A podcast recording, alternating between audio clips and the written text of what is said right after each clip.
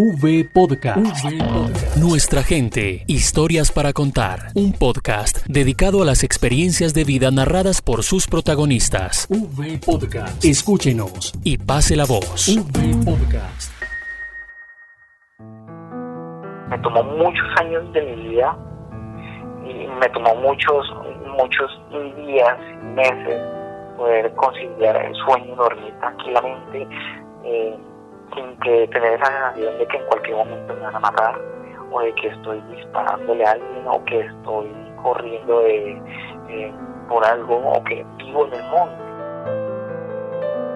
Con tono reflexivo y aires de nostalgia, Diego, a quien le cambiamos el nombre por petición suya, cuenta cómo las secuelas de una guerra se incrustan hasta los recuerdos más profundos, interrumpiendo las promesas de una tranquilidad permanente. Él fue uno de los más de 8.000 menores de edad víctimas de reclutamiento forzado, que tuvo que vivir el juego de la guerra en el que no había balones, triciclos o trompos, sino pistolas, granadas y fusiles. Cuando apenas empezaba a sumar y a restar, un grupo insurgente decidió que una bala cesaría los latidos del corazón de su padre, por lo que su infancia no volvería a ser la misma. Su madre asumió toda la carga e hizo lo imposible para sacar a sus hijos adelante pero en plena adolescencia de Diego, a los 14 años, un actor armado se le llevaría enfrente suyo y de su hermano de 6 años. Hubo un operativo y en ese operativo se llevaron como a 23 personas y ahí pues está incluida mi mamá.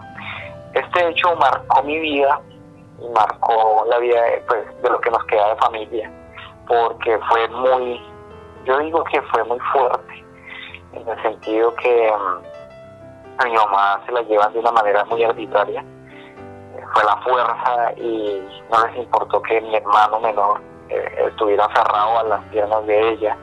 Eh, no les importó que quedáramos nosotros los dos huérfanos porque ya prácticamente pues mi papá ya había fallecido y mi mamá pues ahorita en, en prisión pues como iba a ser la vida de nosotros dos.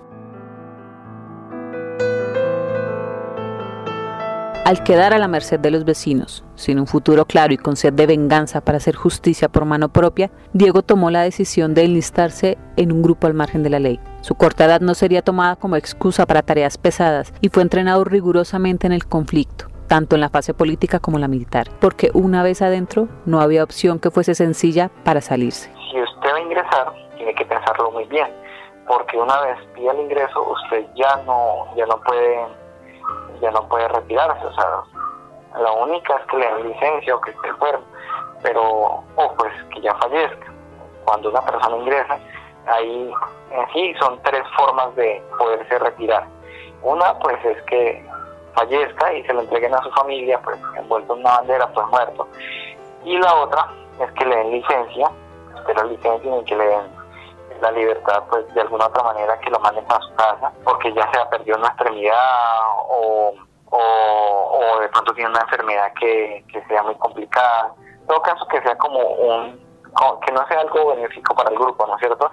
Y la otra es que ustedes, el entrenamiento tenía que ser más fuerte que la guerra misma, para que cuando fuéramos a la guerra eh, se sintiera como si estuviéramos en unas vacaciones, como en un recreo, como en alguna cosa, pero que sintiera como la guerra. Pero esa guerra era más común de lo que imaginaba. Esa guerra, lastimosamente, hacía parte del paisaje colorido que brinda la excepcional flora y fauna de la puerta de la Amazonía, Caquetá. Esa guerra pudo ser el rezago de años de la barbarie de la Casa Arana con los indígenas Matapí, Huitoto, Bora, Muinane, Andoque, entre otros. O pudo ser la transformación de los flujos migratorios ocasionados por la violencia bipartidista o tal vez la dinámica misma e inconcebible de un conflicto que no respeta raza, religión o región. El temor invadió su mente, pero a medida que iba pasando el tiempo, la continuidad en los combates hacía de ese panorama algo cotidiano. Mientras tanto, su familia de sangre no salía de su pensamiento, especialmente su padre, uno de los motivos por los que se unió a este grupo armado.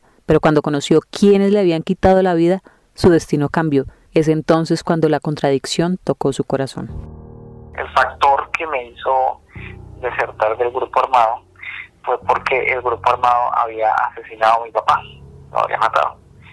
Entonces eh, ya no me sentía como con ese mismo ánimo, como con esa misma energía de seguir continuando en el grupo. Porque a mí me gustaba mucho esa vida, pero ya no sentía esa misma sensación. Eh, porque ellos habían asesinado a mi papá. Diego y tres compañeros más desertaron. Caminaron por horas en medio de la noche y al encontrarse con un excombatiente, los entregó al entonces DAS. Al ser trasladados a Bogotá, fueron sometidos a un largo interrogatorio y lo remitieron a un hogar del ICBF. Sus intenciones de enfilarse en otro grupo armado quedaron frustradas.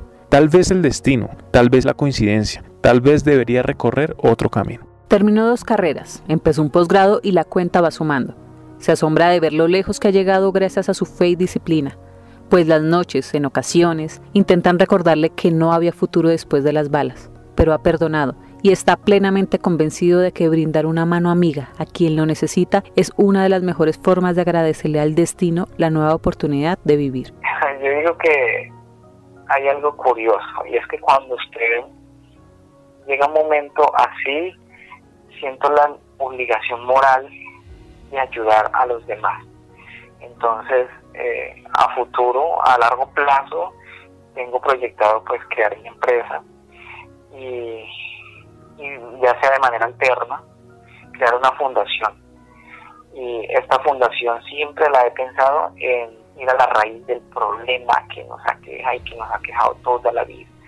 Y es ir a la familia, solucionar el problema en esos lazos de la familia, porque de ahí es donde eh, se radica el problema que, se, que vive en nuestro país. Pero la educación de, de los hijos y de los padres, como tratar a los hijos, no ha cambiado. Entonces, quiero como mejorar esos aspectos y de igual manera convertirme en un referente para los muchachos que están iniciando ese proceso de reincorporación a la vida civil y de igual manera a otros compañeros que de pronto no han podido hacer muchas más cosas por su vida. De alguna otra manera en algún momento me puse como a la tarea de, de convertirme en un agente de cambio. Que sí, en unas circunstancias de conflicto, pero quiero ser alguien mejor. Quiero, eh, en vez de tener esa necesidad de que alguien me dé, yo aportar a la sociedad. Esa sociedad que agradecerá a Diego las bondades de su corazón, que no se endureció con la crudeza de la guerra y se enorgullece de esa tierra con exuberantes flores, llamativos animales, espectaculares balnearios y reservas naturales que hacen que los sueños vuelen como siempre ha sido su alma, libre.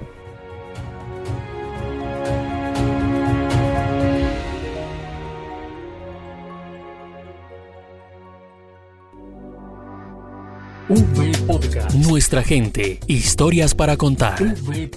Unidos por las víctimas.